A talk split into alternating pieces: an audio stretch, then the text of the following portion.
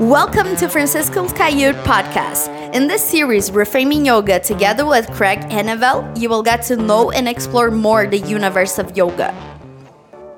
It's me, Francisco Kaiut, and this is Craig, my super dear student. We are joining forces today to start with the Reframing Yoga project.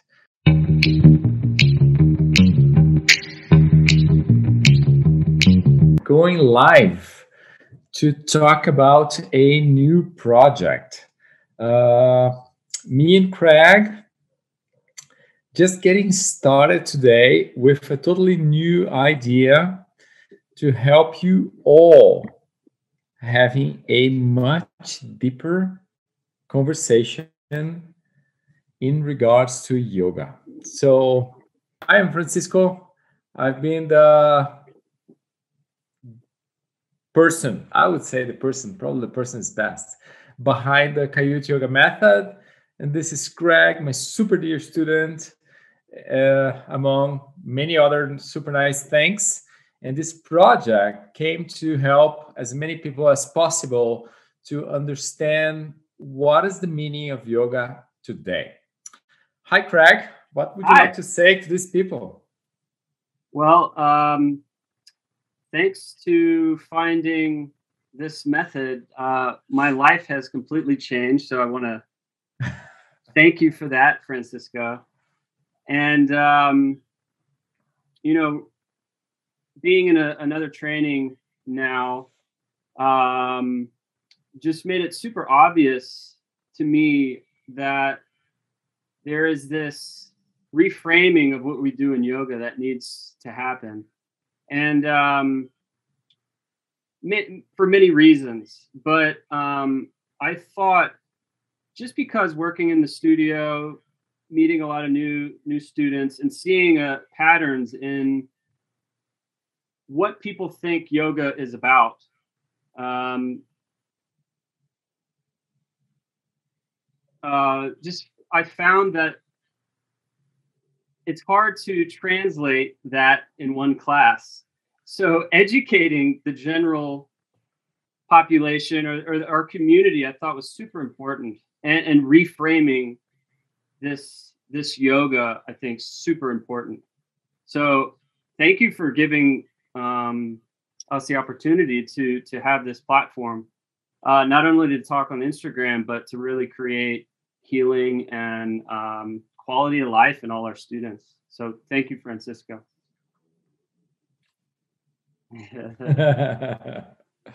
yeah. So um, this whole conversation we've been having this past week in regards to reframe yoga has been great, and I think this is this is this is very much correct. This is about reframing because people has been have been seeing yoga in such a an awkward manner late manner lately, and my experience is so different than that. Uh, I think we can do some some quite nice uh, or a quite nice job here as far as reframing goes. So, what would you like to talk about that? Well, I think the one of the ones that were was really apparent right away, not only because I, I see it in my students, but I see it in myself, which is this um, this ingrained uh, yearning to be symmetrical um, You're getting there. And and uh, and I think that can happen from there. There are a few different um, sources of that. Not only um, the aesthetic, um, but also from the medical field. I hear many students that come in saying, "Well, my PT says my hip is uh, my right hip is higher than my left, and I got to do this, this, and this, and strengthen this, this, and this, which is isn't aligned at all with what we do. So I'm curious to ask you, Francisco, what when did you first realize or see that there is this influence, um, this symmetrical influence strongly taking hold in the yoga field? Um, I would say probably back in the late 90s, before the millennium. I was uh, I was researching and practicing in the states, and I was mostly researching and practicing in in the UK. Because of my situation at that moment, I've had the time to to establish certain pilgrimage around or across uh, most of the yoga studios uh, in London those days. It was New York for the most part in US, but then the main part of the research happened in London. And uh, I've seen uh, Ashtangis and I've seen Iyengar yogis and I've seen other forms of yoga and other methods methods as well. And for the first time, that thing in regards to symmetry uh, got my attention. So it happened in 98, 99, and right after the millennium in uh, 2000. So at that time, I was very uh, inexperienced in many ways, but I, I've seen that and somehow that got my attention. Then, right after that, uh, I've had the opportunity to work and to analyze so many videos and to work with teachers in the States, mostly around New York. And I've, I've noticed them uh, seeking, searching for a certain type of symmetry that was somehow uh, awkward to me.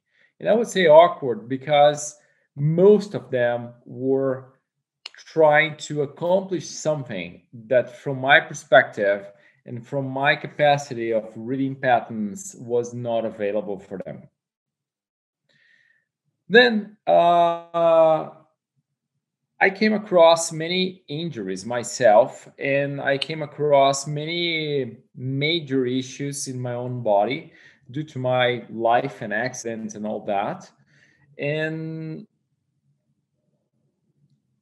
one day I've noticed that most of my issues were existing because of my own ideas in regards to symmetry. And then as a chiropractor, researching more and more the the the pelvic structure in the human body i've noticed the the the pelvic structure being to all of us basically asymmetrical by nature. So it's always asymmetrical it's always different side to side uh, it's always slightly twisted or uneven or uh, so you can talk about being twisted in many different ways.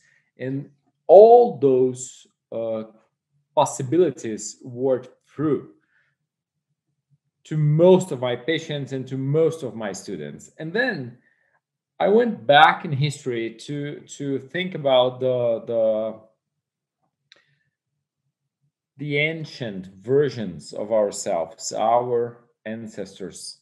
And I've noticed that one pattern was very solid across history. We were always asymmetrical. And basically, symmetry became something once we developed a certain taste for aesthetics. So, symmetry was coming from the, the outside perspective. And from the inside perspective from our basic functionality asymmetry was our actually nature. Then I I broke free from those patterns, and uh, and that helped me working with yoga teachers, yogis, people trying to perform better, and uh, athletes, high performance athletes, and all that. But most of my um, accomplishments came from the understanding that we are basically asymmetrical by nature and basically our the the the, the way our inner organs are set is a proof of that so there is no how the external structure will be symmetrical if inside we're so asymmetrical and then we have the psoas we have our pelvises and I, would say craig probably we're so functional mostly because we are highly asymmetrical. And the problems will arise when our asymmetry loses range of, range of motion. But that's it. As long as we have range of motion, being asymmetrical is not an issue at all. So I think for the most part, sports, yoga, medical field ideas, that is all wrong because you cannot enforce symmetry in our systems. We are functional because we are not symmetrical. That's my basic understanding. So, do you think, um, talking about the sort of medical realm, do you think they'll catch up to this understanding? And it seems like everything you're saying is documented knowledge that there are asymmetries in our organs in our psoas so on and so forth. So why why do you think it's such a, a strong um, source of misunderstanding um, in what most, for the most part, I think uh, we are uh, driven by aesthetics. That is the main issue. I think that is the main issue. That is the main problem. That is the main source of uh, conflict here. Then we have the fitness field try, trying to try for a aesthetic version of ourselves that is also highly judgmental in so many ways and therefore so uh, naive in nature. Uh, those are the two main things. The medical field, though, will catch up with reality hopefully very soon because it's it's science oriented and being science oriented, it's impossible to search for symmetry in nature because in nature, uh, asymmetry is the most important component of perfection. Mm-hmm. And so, what do you think? Um, using the term balance over symmetry. Just like a, a, a tree, if you split it in half, isn't perfectly symmetrical, but it's perfectly balanced. Would you say that that is the direction? It was perfectly balanced before being split in half. Mm-hmm. Splitting things in half is very, uh, it's very much a human idea. In nature things are in balance and they are not often split in half. If a uh, lightning bolt uh, split two it's not going to be in half. Mm-hmm. it's more like an artwork and it's very much asymmetrical. Uh, probably following a pattern that we don't even understand so i don't think uh, it's about half I think it's about perfection, and I think perfection uh, demands unevenness. And in our bodies, in our systems, in uh, in the human pelvis, I think unevenness is the reason why we are so highly functional. We are so highly adaptable.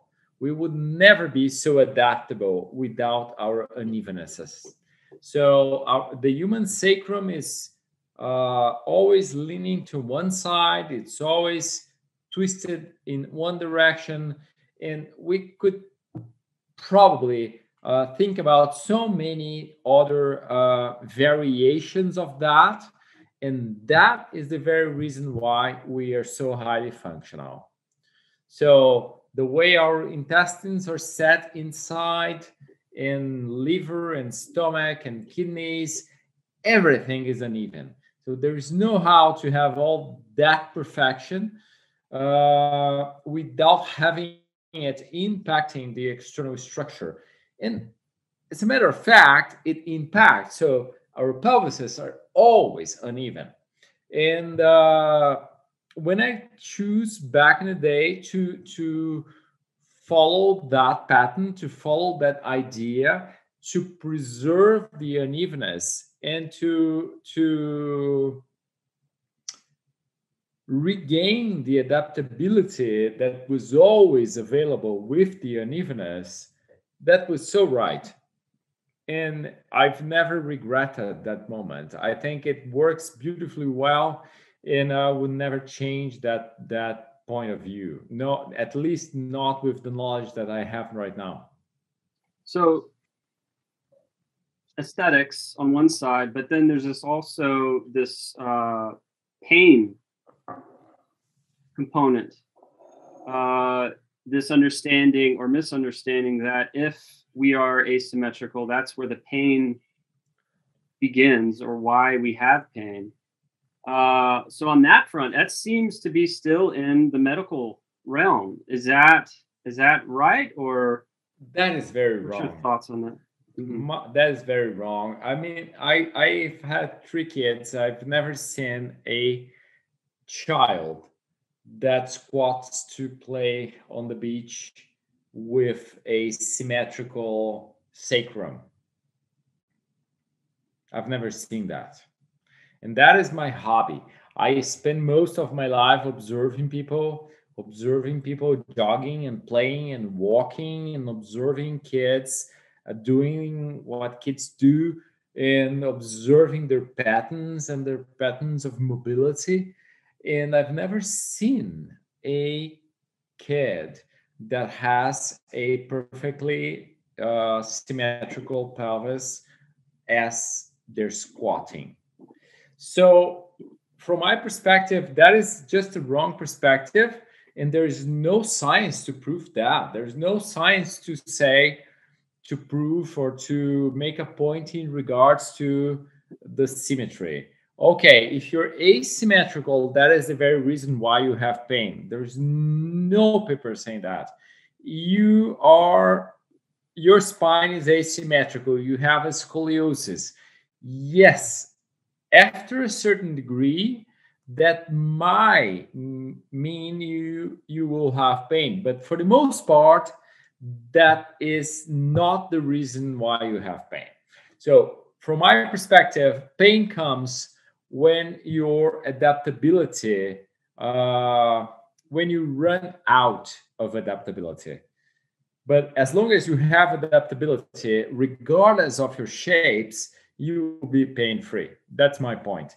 And uh, and it's been it's been quite solid. It's been quite consistent.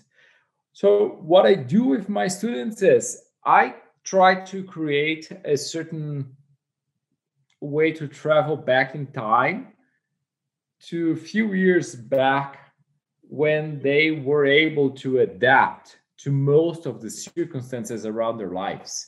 And it it's proving itself quite right as a theory because once you reopen the the, the routes for adaptability the body responds and it adapts again to whatever the circumstances are and this process of adaptation is quite effective yeah the that's another topic not that i've taken any other teacher trainings or um, or anything like that but the adaptability I never heard that as part of the yoga practice until the Kaiut method.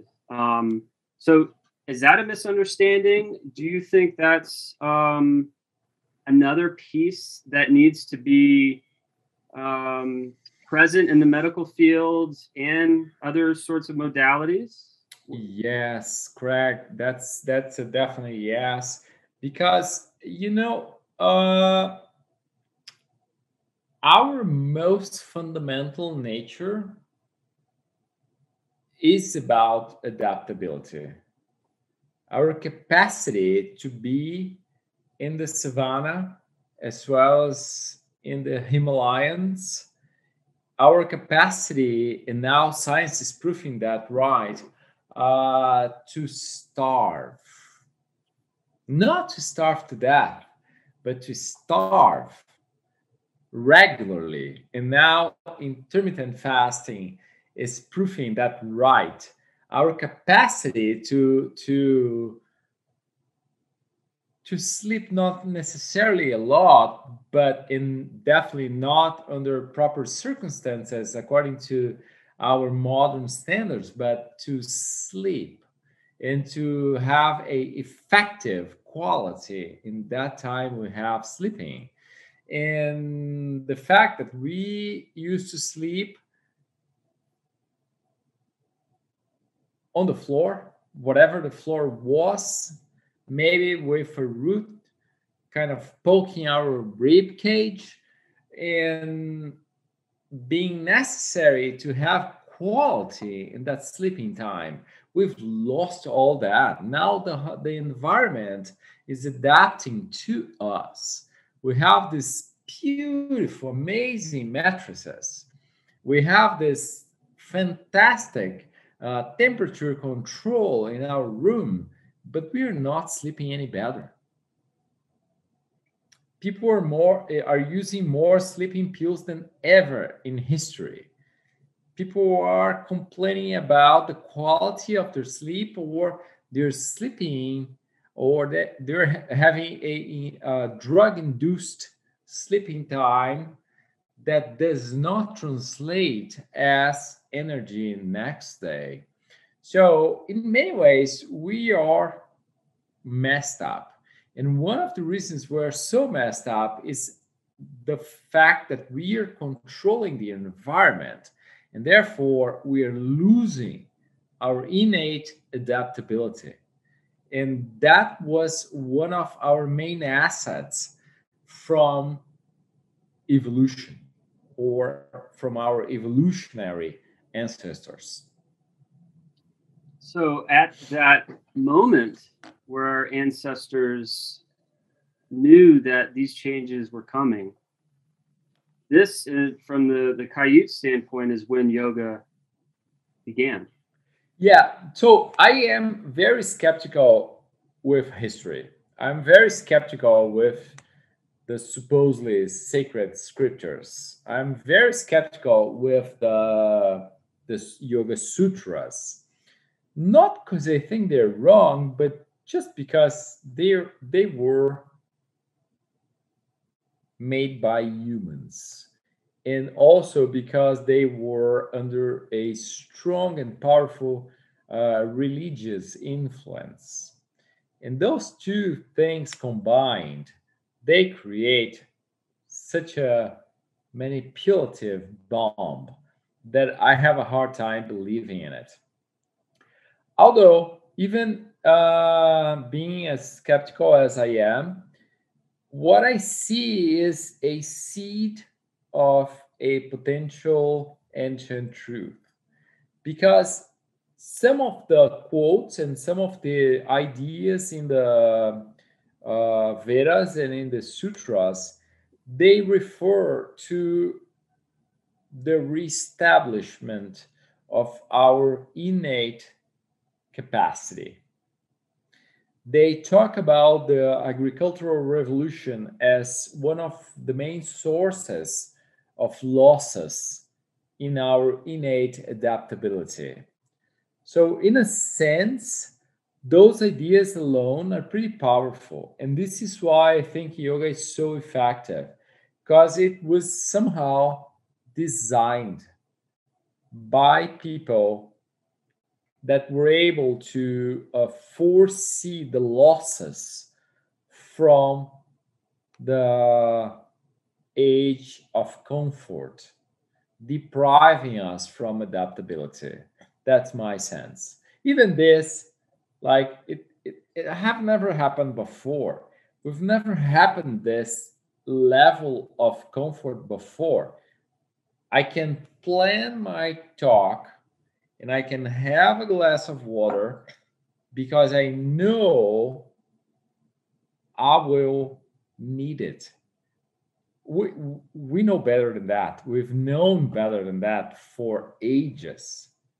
But now it's so comfortable. It comes from my super high end water filter and it's this and that and it adds this and that so I have it here. But in fact, I understand this is not quite right. It deprives me from being more adaptable. And this is what has been happening in so many levels in our uh, recent history. I think over the past few decades, more than ever before.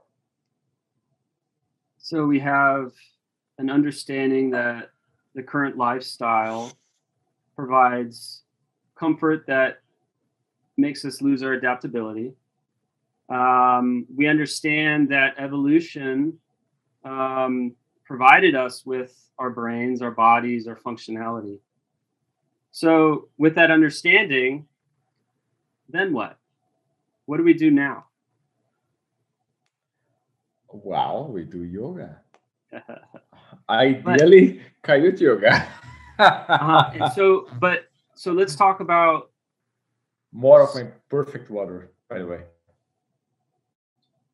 So let's talk about what about the yoga that is giving our brains and our bodies what it needs to perhaps become adaptable again or be more in line with uh, what evolution designed us to be. I think uh, definitely. You do remember when I came up with this Kaiut Yoga thing, and for the most part, up to you and Stephen and Sarah than myself, because you guys were more into that than I could possibly uh, be. Although that is a very recent thing I believe, originally speaking, yoga was always about adaptability. It was never something different than that.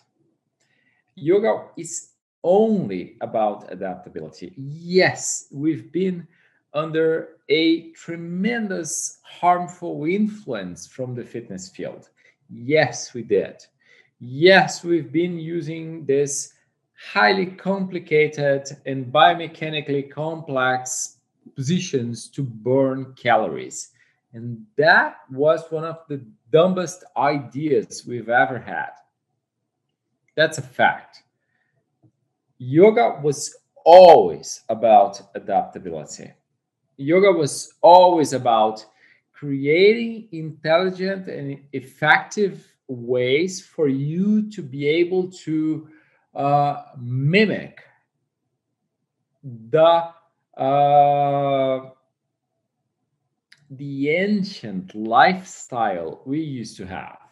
I was practicing this morning, and usually my morning practice starts with maybe five ten minutes in malasana, squatting, and having a super deep forward uh, flexion in my spine then from last night, I moved to Uttanasana, and then I moved to more and more spine, spine, spine, spine, spine, spine, spine, spine this way and spine that way.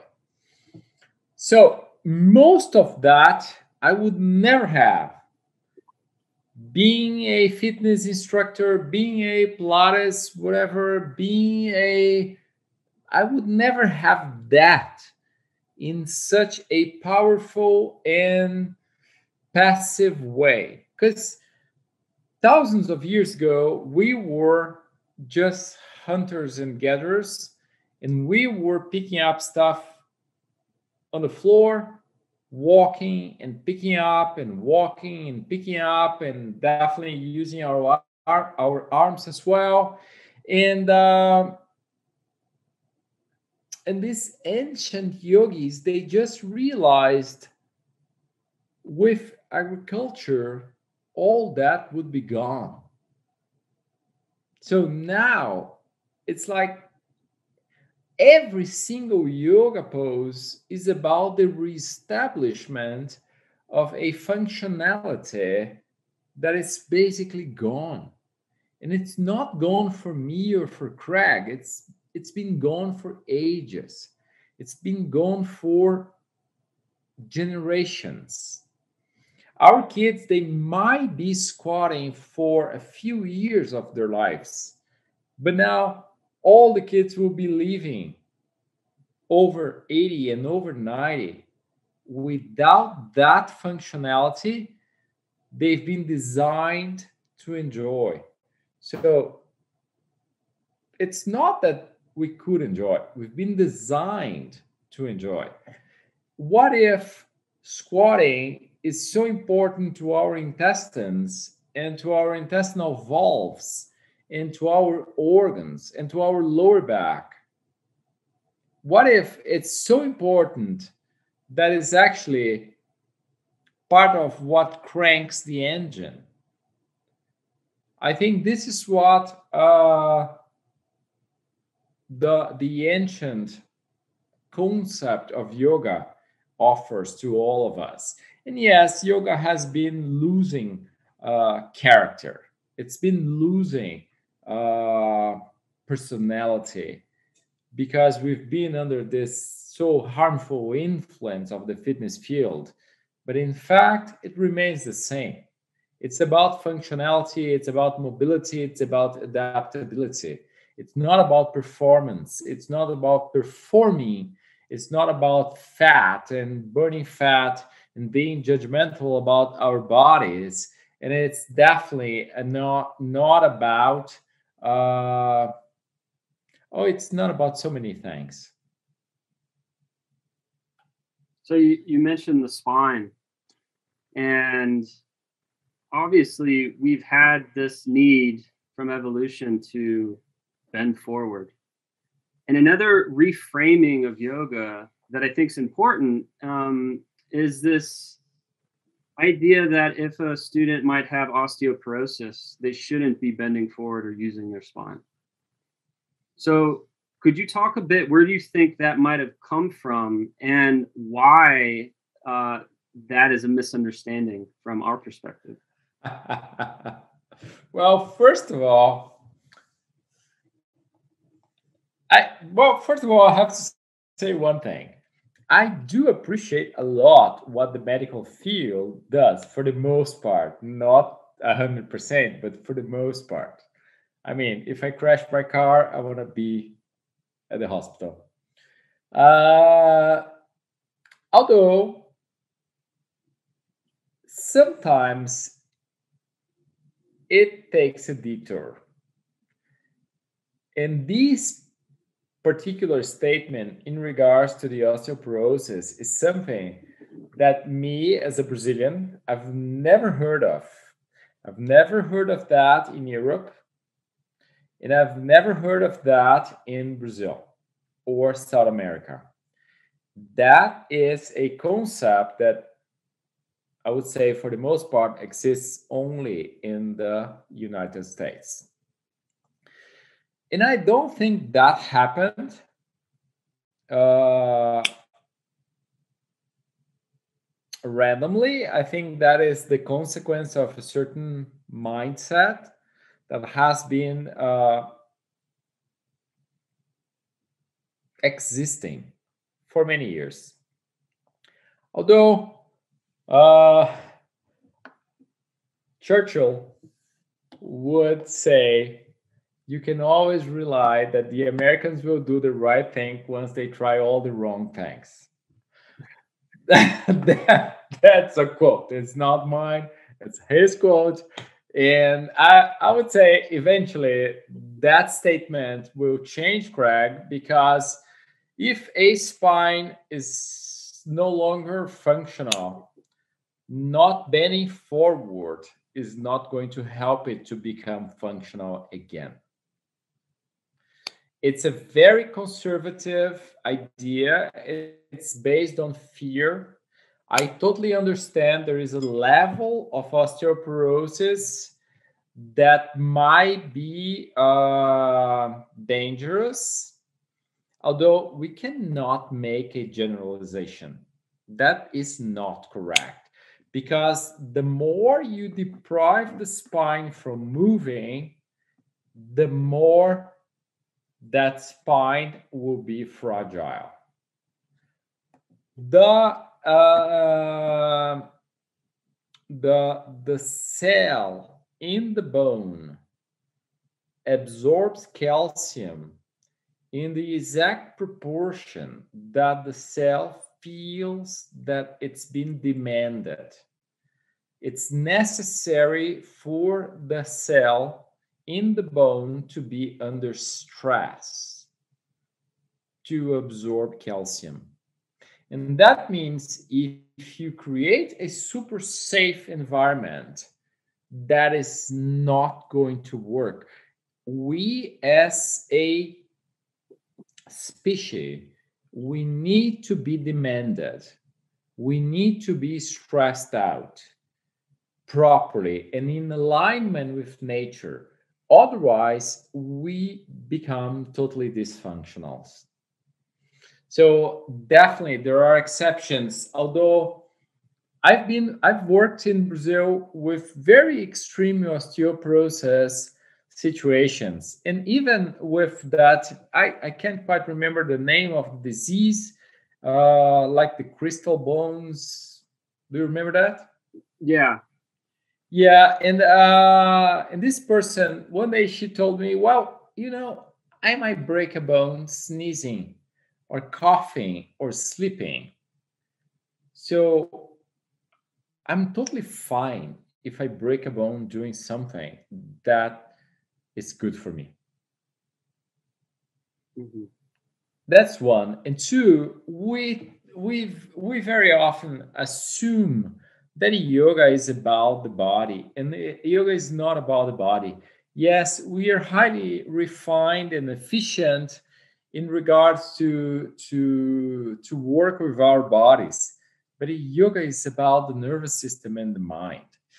The body we can just have in the body a, a beautiful positive side effect so that's my point of view uh, in regards to that and so, so I, that i think that particular uh, behavior and perspective is highly questionable and i think eventually in a few years from now science will uh, change and will prove that it, that it is not the proper way to go. Mm-hmm.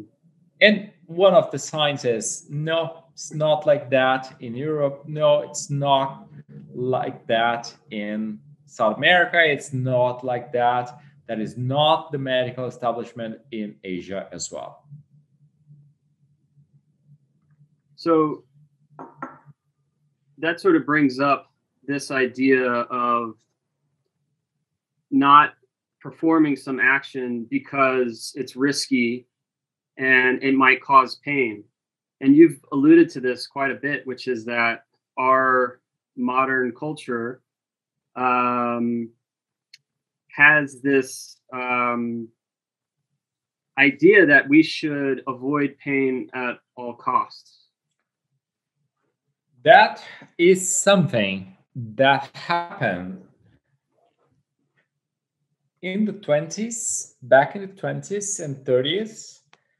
And it happened, that culture happened and came to life around the moment the pharmaceutical industry came to life as well with a powerful marketing tool to supposedly deliver a highly comfortable lifestyle. 20s, 30s, 40s. So that means everybody that was born from the 50s on was born under the influence of a culture that establishes the idea that we should not feel the reality of our existence in our bodies. And that is so depriving in so many levels.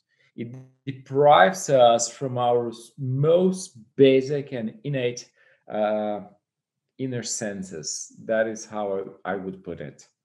Uh, there are so many different levels of pain and discomfort and sometimes the pain is the path towards healing so we cannot make a generalization but we've been uh, we've been heard mm-hmm. towards the thought that we should not experience the fullness of life and that is absolutely inadequate and that is one of the reasons why now we we seek for this uh, perfect body that's beautifully symmetrical that is highly judgmental and that at the same time feels nothing. Feels nothing. Runs for a chemical emotional or nutritional uh, distraction to the to the very same to the very first sign of frustration or real pain. So no I, I i think that is so wrong. That is so absolutely inadequate. But i think in regards to that we are finding our way back. And i suppose that's why focusing on balancing the nervous system, um, changing our mind in a certain sense is the access to everything else. I think the mind is the access, not the mind, because the mind is very often our talkative mind, our anxious mind, our ego per se. Uh, I think it's the nervous system. I think it's the self regulation system we all have. I think most of our chronic pain, anxiety, uh, tension, muscle pain, pains and aches would be dissipated if we were able to be regularly uh, balancing out our nervous system. So I think the function, the main function of yoga nowadays is to regulate the nervous system. That's it. The mind comes later on, and the body is the third part. It doesn't seem like our culture um, wants to heal the nervous system as much as to build muscles and look good. Um, so no. how's that going to shift? Or well, Craig, uh, this is why I work so much with the more mature population because they understood they're all fucked. Basically, that's it. I'm 48, I'm 55, I'm 68, I'm 75. I've tried all this and nothing worked. So, what now? This is mm-hmm. why I think it's so much easier to work with mature students because they are no longer uh, prone to those uh, shallow, naive uh, ideas. I prefer people that has real pain and replacements and issues and chronic disorders and they understand none of that works. I I got to do something new. That's that's my whole point. So uh, it's not to happen. People will not have a better life avoiding avoidance patterns. And it's so funny because people always say you're avoiding. This is an avoidance pattern. But when it comes to reality of life, bodies aging and aches and pains, they avoid and they want to find a magical pill and, and there is no such a thing you have to embrace reality in order to transform reality and there is no option b mm-hmm. And this is why i think it's so much better to work with people that were more prone to that to accepting reality understanding uh, that there's no such a thing as a painkiller. The only thing that the killer is killing is you. And yes, it's a nice drug. You can use it wisely, or you can use it to numb yourself and to create a much more complex life for you. So it's not the drug that is the problem, it's our attitude and our lack of education in regards to our reality. Mm-hmm. So the first thing I think of is just younger kids these days being under the influence by technology and not knowing the impacts of that. So are we going to wait for them till they're 60 or do you think well, there'll be a moment in time where this this the, the age will be lowered when the necessity arises? I well i i live with two young ones nowadays. I try to do as much as i can to change that and to establish limits and boundaries it's very hard although at the same time that it's hard to establish the limits the how do you say it? Get get gadgets, gadgets, gadgets, gadgets. So the gadgets are so appealing. They're so so uh, appealing. They're so uh, attractive that you have in that very in you have in that object in that symbol at the same time you have the demon you have the opportunity to negotiate for a much better life and education. I i have no issues with technology.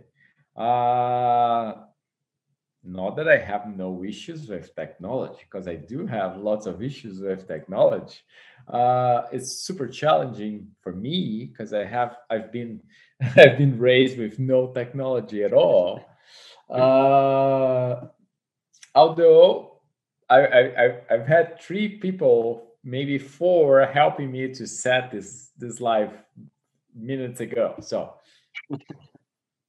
uh, but anyways, I see the value for the kids, and I understand that if something has value, then you can make a negotiation and that is not necessarily bad.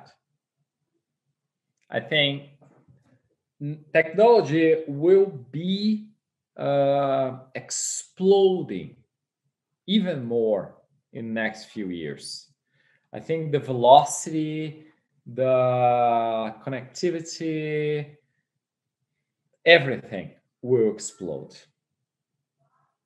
If we think the new iPhone is remarkable probably we will have a lot more than that much sooner than we think and it's it's going to be under the skin in our hands and i don't think that's a bad thing some people say well i think people should uh, make a restriction because those uh, waves of technology and wire signals should be uh, might be harmful. So let's make a one, a signal that is not harmful. Instead, let's make one that is super healing in various different levels.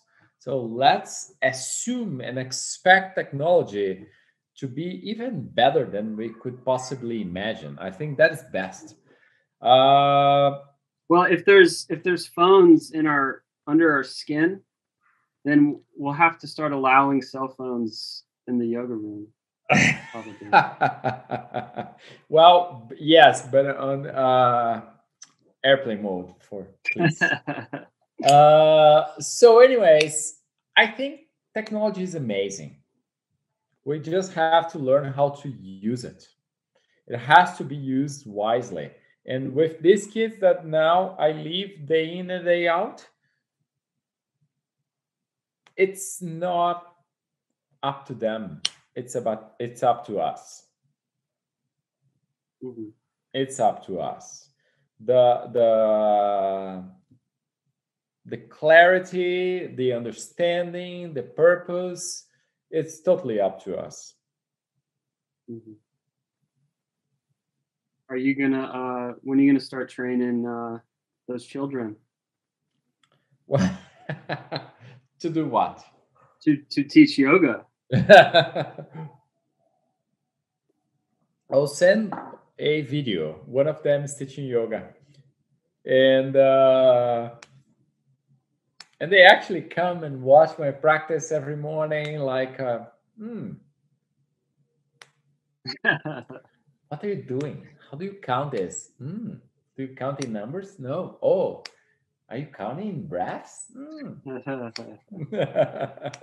so it's super sweet. And the only way to, to get it done is doing stuff that has value to you and allowing them to be under the influence of the people they love in a very natural way.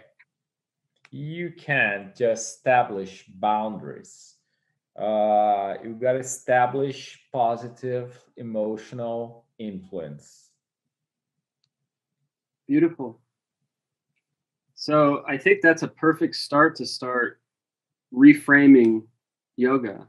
Yeah, let's start reframing yoga with the idea that there is no such a thing as discipline in regards to yoga.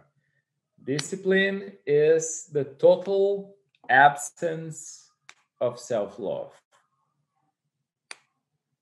And I think that doesn't work in the long run. Most of the people, if not all the people I've seen being highly strict and disciplined, haven't done yoga forever. And I think we do worth practicing forever. We deserve that. I agree 100%. Thank you. How did you like this? It's great. I think um, the more we can share what we do, what you do, the research, the um, the experience, I think the more people we can touch and help. So I hope uh, I hope we're successful in that, and and getting to that one percent of the world. Well, I don't do. We do. You do as much as I do. Very true. Very true. I do, you do, Claire does, Darwin, Brad, Kristen, so many people doing it. Luciana. Yes, look at that. She's there. uh, so, thank you very much. Thank you very much indeed to all of you here. Thank you, Craig and let's keep reframing yoga. Let's do it. Thank you. Bye, everyone. Bye bye.